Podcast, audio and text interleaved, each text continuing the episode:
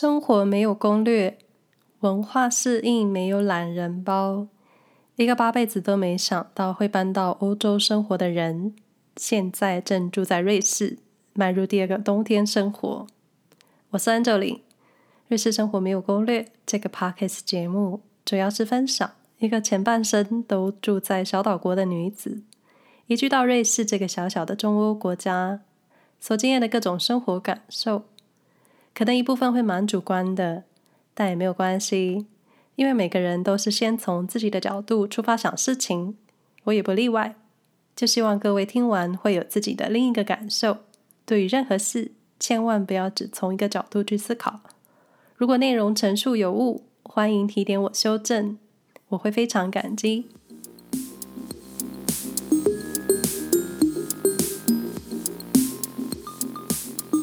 首先要来更正一个错误的资讯，也不算完全错误，但就是有错误。特别感谢住在瑞士的 K 小姐，她私讯跟我分享正确的资讯。在十六集谈到欧洲用餐付小费的这个部分，在瑞士呢，餐厅的服务生或是酒吧、咖啡厅的服务员是不靠小费赚钱的，因为会有税务审查的问题。所以，一般在结账，消费者想要多给一点小费，感谢服务员的话呢，可以给个整数，十趴到二十趴的小费制度，一般是在美国。欧洲的话呢，就是在结账金额往上加到整数。所以在瑞士，正常来说，其实是不需要特别给小费的。在此更正，也非常谢谢 K 小姐的讯息，因为我每次结账的时候都会多给一点费用。结账的时候，服务员都很开心，我就误会了他们是能赚小费的，应该是可以赚小费的吧？但瑞士的服务员基本是不需要靠小费生活，可钱嘛，多多益善啊。面对一些生活发生的事情，如果不符合逻辑，你们会不会有所疑问？我会，但通常在有疑问的当下，其实不会特别在意。可是这种想不透的思绪，时不时就会在脑中出现，就像是新冠肺炎疫情来临的时候，第一次瑞士封城，封城前的超市抢购潮，不外乎跟台湾、亚洲、欧美国家一样，瑞士乡亲或者瑞士住民也抢卫生纸。有一种都市传说是这样子的，因为制造口罩的原物料跟卫生纸一样。所以许多人担心原物料拿去做口罩了，就不会有卫生纸了，于是就会造成抢购潮。但事实就是这是假讯息。可是瑞士国内几乎不生产口罩，可住在瑞士的乡亲一样还是把卫生纸抢光。同时，瑞士乡亲也抢购各类面粉啊、糖粉。我想大概就是瑞士太太们或是欧洲太太们，搞不好先生们也都有做面包的技能。所以囤面粉、酵母粉，应该就跟台湾人囤泡面啊、各种面条、南北干货这种可以久放的物资是一样的道理。但是，对，但是来了，我最纳闷的就是为什么要抢瓶装水？因为瑞士的水打开水龙头就可以直接喝了，那为什么瑞士住民你们还要抢瓶装水呢？我印象很深的就是第一波疫情之前。有一回在超市购买物资的时候，有一次经过了瓶装水的货架，那时候觉得货架空了都很正常，可是仔细一看是水，是水的货架空了，当时内心就画下了超大的问号。瑞士最不该花钱买的，应该就是水了吧？先说我们家用水的情况，虽然打开水龙头的水就能喝了，可是我们还是准备了一个滤水壶。一般我们都是滤完水之后再喝水，同时用这壶水煮咖啡、泡茶，有的没的。所有会跟吃进身体有关的东西都会用这壶水。为什么呢？因为我们想要过滤瑞士或者说苏黎世自来水里的石灰矿物质。一开始我们也是直接用自来水烧开水或者直接喝。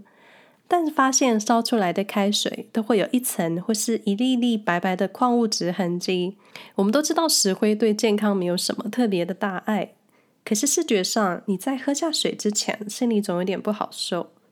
加上留在快煮壶里的残渣真的很难清洗，所以多一道程序过滤开水，内心稍微会比较心安。那也因为矿物质含量高，所以在沐浴后或是洗手后的水龙头玻璃墙上呢，我们都会顺手把水渍擦干，不然干掉后的水渍很明显，下次还要清理要花更多时间。谈到瑞士的水，或者说苏黎世的自来水。苏黎世自来水的水种比例，七成是湖水，三成是泉水跟地下水。地下水的储水是以备不时之需用的。那其他城市的自来水水种比例不太一样，但占最多的依旧是泉水跟湖水。对的，瑞士没有什么，湖泊很多。当然，湖水过滤跟相关净水的工程呢，苏黎世或是瑞士有关单位都做得很好了。湖水过滤后就是纯水，但为了提高水中的矿物质含量呢，他们特别加了三成的泉水跟地下水。然后，对于习惯软水的我们台湾乡亲，在洗头发的时候，经常就是落发落得很凶，而且洗完澡之后呢，皮肤就会变得很干。瑞士对我们这种潮湿岛国住民来说，已经是很干燥了，洗完澡之后皮肤就会更干。所以你就要擦上非常多的乳液。那在台湾，我洗完脸之后一般只用化妆水，冬天了不起一点乳液就够了。在瑞士，我是直接一年四季都用乳液，冬天用乳霜或是美容油，直接用油了，因为真的非常干燥。好，回到饮用水，虽然水龙头的水打开就能喝了，苏黎世有超过一千座的水池，感觉就是在路上。你滚个几圈就有水可以喝，所以为什么还要买瓶装水呢？我猜想一部分的原因是，有些人还是觉得水龙头的水有一种味道，虽然我喝不出什么味，但就是会有敏感舌头觉得不是他们喜欢的味。也曾经有朋友跟我分享，义语区的水质跟德语区的水味道不一样，水太硬了，喝不来。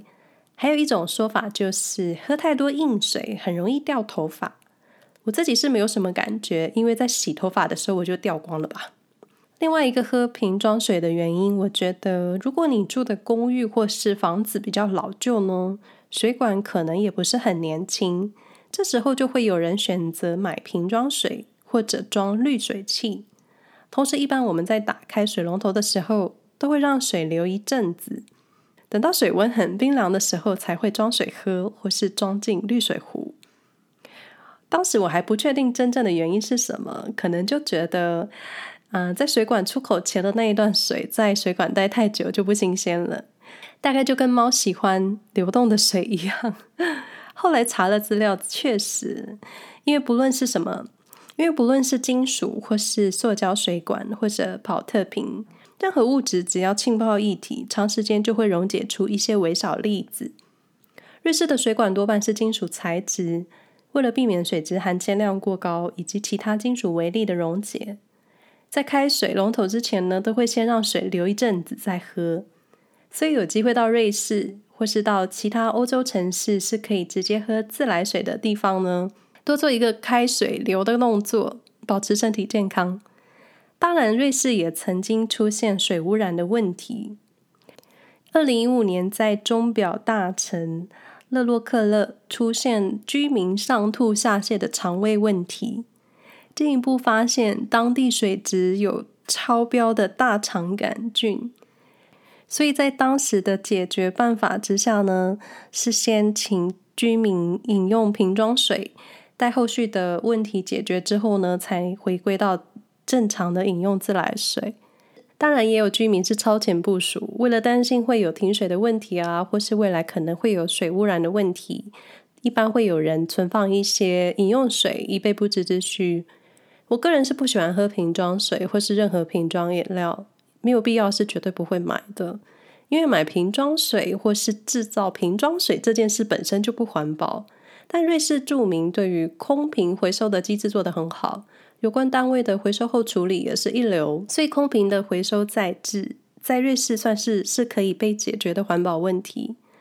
不买瓶装水的另一个原因就是我有一个很怪的习惯，我喝瓶装饮料或是瓶装水，我的嘴唇是不会接触到瓶口的，就是那种把手举高之后，嘴巴跟瓶口有段距离的喝水，好像形容得太仔细了。当然有水污染的问题，也就有水太干净的问题。苏黎世湖水之清澈，在苏黎世市区的利马特河也是干净的要命。各位可以打开 Google Map 看看利马特河，它其实蛮长的，从苏黎世湖一直开始接到阿勒河。我印象最深的就是每次从机场方向经过苏黎世市区，旁边躺着利马特河，都是蓝绿色的，闪闪发光。利马特河的起点就是苏黎世湖，而苏黎世湖非常干净。我想瑞士所有的湖泊都很干净，可以下水游泳，皮肤不会有任何问题。太干净的结果就是影响水中藻类的数量，没有藻类，鱼就没有东西吃，结果就是鱼越来越少了。好吧，过犹不及，任何事都需要平衡才可以。有关瑞士水资源以及自来水的相关问题呢，今天就稍微点到为止。我相信网络上有更多更详尽的报道以及专题内容，我就单纯我的生活经验跟我的生活感想跟各位分享。如有瑞士乡亲或者是欧洲住民在使用饮用水上有特别的体验的话呢，也欢迎你们私讯跟我分享。上述内容如有提到出处或是一些讯息的来源呢，我会放在本集节目的说明栏位。如有兴趣的朋友，可以点进链接看个详细。水资源实在太重要了，一旦饮用水被污染了，各种疾病就会开始发生。虽然我们生活在卫生条件无虞的地方，可是世界上有许多的国家依旧有水资源的问题。不过，为了避免内容成为教育内容，珍惜水资源的观念就点到为止，可希望各位都能放在心上，珍惜我们的环境。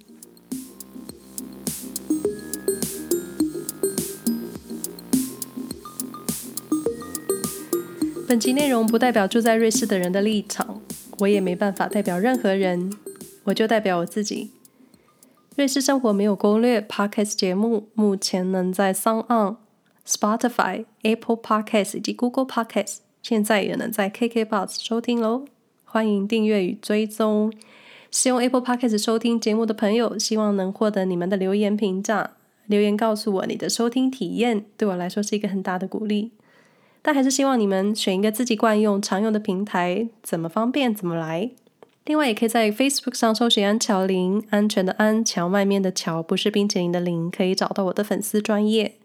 在 Facebook 更新的内容比较慢一点，然后有时候是一些心情的抒发，所以稍微稍微比较诗情画意。那我在 Instagram 上的粘着度更高，内容会比较有意思，线动比较没营养，比较像是我本人的日常内心剧场。Google 搜寻瑞士生活没有攻略，能找到我所写的日常文章；搜寻安乔林，基本都能找到我在网络上留下的各种足迹。也因为每一集的上架都是选择一个偶数日期，所以不想错过节目的朋友，可以在 s o n g On、Spotify、Apple Podcasts、Google Podcasts、KK Bus 订阅追踪并开启提醒。喜欢这个节目的话，也请分享给你的朋友们。那我们下回再说喽，拜拜。